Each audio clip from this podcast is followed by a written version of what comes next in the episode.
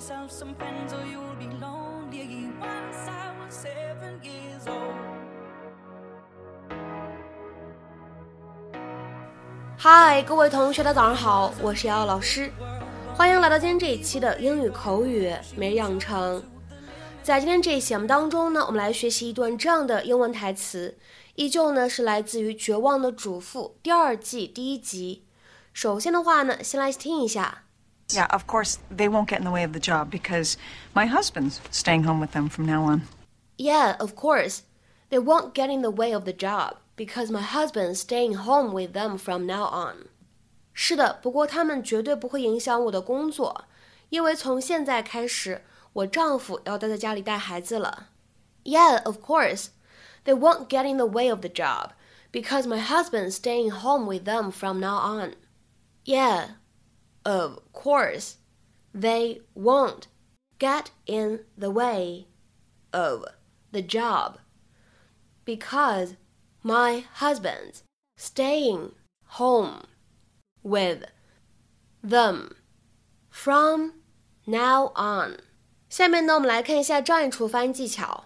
当 won't get in 这样的三个单词呢放在一起的时候，前两者呢当中存在失去爆破，而后两者呢我们可以做一个连读，而且呢在美式发音当中连读以后呢会形成一个 flap t 闪音，所以呢这样的三个单词 won't get in，我们呢在美式发音当中呢可以读成 won't get in，won't get in，won't get in。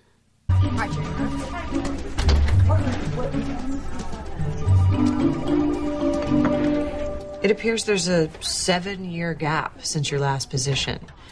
Would you take some time off? I was a stay at home mom. I wish it had been time off. Boy or girl? a girl. And three boys. Four kids. Yeah, of course, they won't get in the way of the job because my husband's staying home with them from now on. I knew I could never do both jobs justice. That's why I chose not to have a family. I didn't want to be one of those kind of women, you know, sloughing things off onto coworkers because of a pediatrician appointment or a dance recital. I get really neurotic about putting people out. With all due respect, Nina, won't be an issue. I can leave home at home. And it's not going to break your heart to leave those sad little faces behind. Are you kidding? This office is paradise. Grown ups talking about grown up things.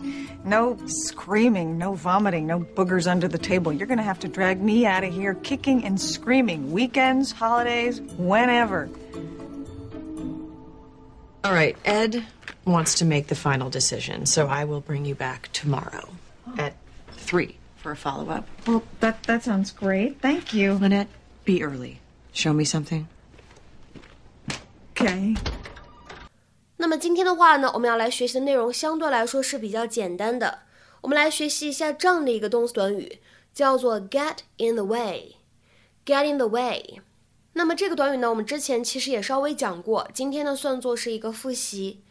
那么在英文当中呢，你既可以说 get in the way，你也可以说 get in the way of something，都可以理解成为是什么样的意思呢？阻止或者妨碍某个人做某件事情。to prevent somebody from doing something，或者呢可以理解成为 to prevent something from happening，阻止某件事情的发生。那么下面呢，我们来看几个例子。第一个，He wouldn't allow emotions to get in the way of him doing his job。他不会让情感影响自己工作。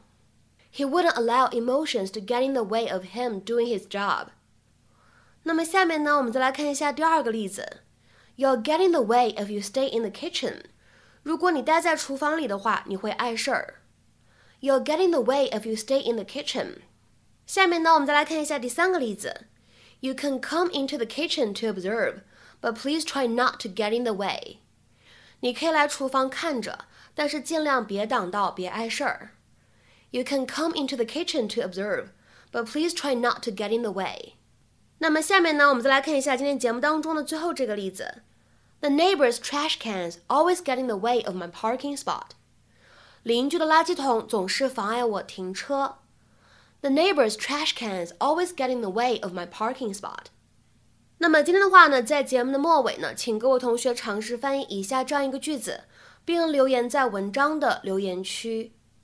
I never let unimportant details get in the way of a good plan. I never let unimportant details get in the way of a good plan. 那么这样一个句子应该如何去理解和翻译呢？期待各位同学的踊跃发言。我们今天这一节目的分享呢，就先到这里，下周再会。